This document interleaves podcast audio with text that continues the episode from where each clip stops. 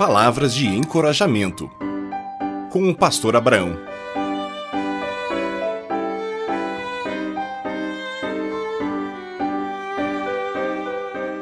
Família. O mês de maio é lembrado como o mês da família e o mês da noiva. Mas também no dia 8 comemoramos o Dia das Mães e no dia 15 é o Dia da Família. Tenho certeza que no Dia das Mães a maioria das famílias comemoram juntos. O que é família? De onde ela vem? Quem a inventou? Será que a constituição da família deveria mudar?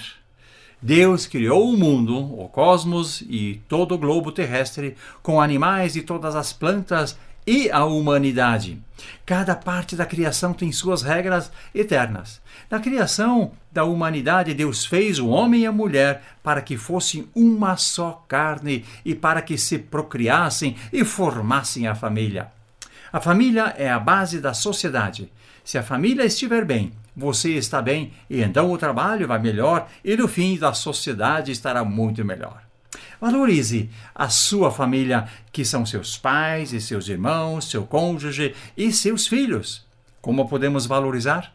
Podemos valorizar através do respeito, isto é, ir ao encontro das necessidades físicas, emocionais e espirituais dos familiares, dando-lhes o apoio e a ajuda. Conversem e descubram as necessidades do outro. Respeitar é a aceitação das fraquezas e das diferenças de cada um e valorizar a família. O respeito inclui, inclusive, a obediência. Devemos valorizar através do amor. O amor se demonstra através do toque físico, como abraços e beijos. O sorriso e a presença fazem grande diferença na vida. O amor pode ser demonstrado através de palavras, afirmação, que são os elogios e incentivos verbais. Palavras doces são incentivos ao amor. Os presentes mostram o quanto valorizamos a família, nem que seja um pirulito para uma criança e ela saberá que o pai ou a mãe se lembrou dele. A valorização através do amor acontece quando se presta um serviço ao familiar e, junto com ele, um ajudando o outro, e o tempo de qualidade é o amor à família visitada, curtida, cada momento em conjunto.